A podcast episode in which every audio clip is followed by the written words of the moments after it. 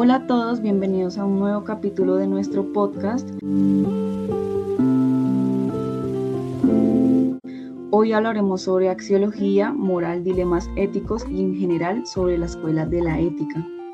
Eh, ¿Ustedes saben qué es axiología? Sí, claro, soy muy presente en la vida. Bueno, pues la axiología es también llamada la teoría de los valores.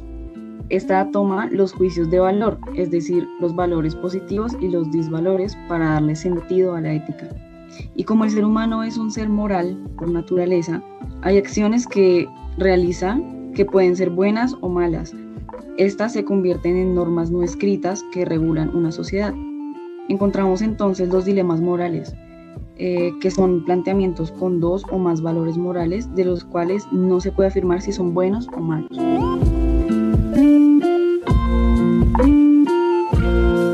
De hecho, eh, hay un texto de Kant que nos ayuda a entender mejor este concepto de los dilemas morales. Eh, hay un apartado que dice, la justicia actúa en beneficio de la sociedad, la seguridad y el orden. Este lo podemos encontrar en la página 207. Eh, ahí podríamos hablar sobre que en todos los casos no es así. Muchas veces la justicia se aplica de forma selectiva para personas que no son influyentes en el país o simplemente para los más vulnerables.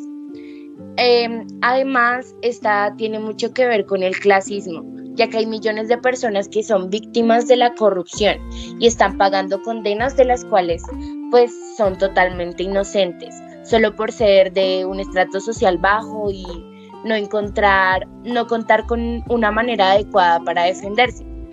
Eh, esto puede ser por falta de dinero o simplemente por la oligarquía de este país. Exactamente, Paula, yo concuerdo completamente contigo.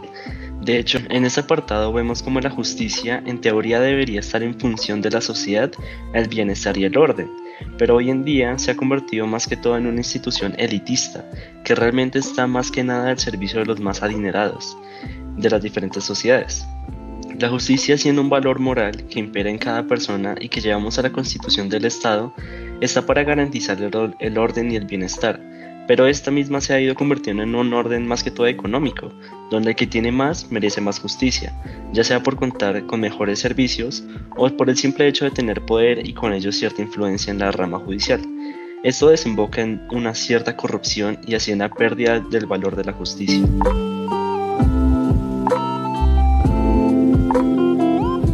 Bueno, y quería decirles que hoy tenemos un invitado especial, que es un experto en ética, que estudia mucho a David Hume.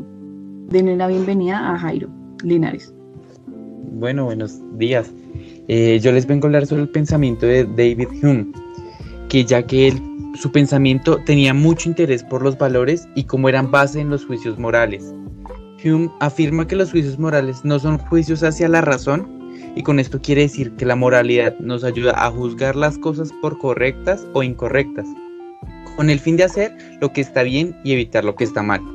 Además, Hume plantea que la razón es más bien la que nos ayuda a descubrir la verdad o la falsedad, pero esta no hace mover el actuar como la moral, que es la que excita las pasiones y que produce o previene ciertas acciones, acciones que vendrían siendo los valores.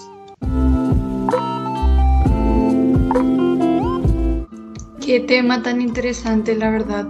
Es una representación que simplemente encontramos en nuestra cotidianidad y pues desde nuestro pasado, ¿no?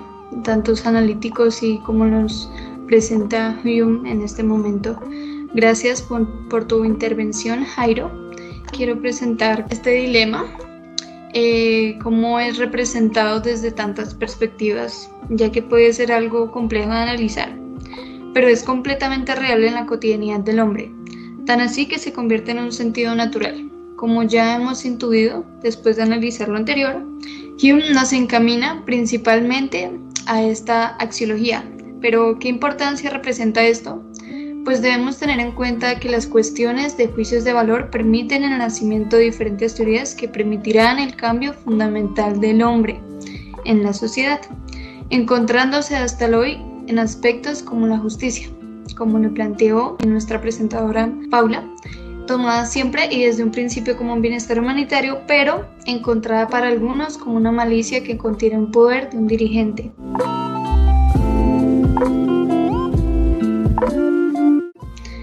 Y pues bueno, eh, nuevamente les agradezco a todos por su atención. Eh, espero nos sigan en nuestros capítulos, eh, son unos análisis muy completos y espero haya sido de su agrado.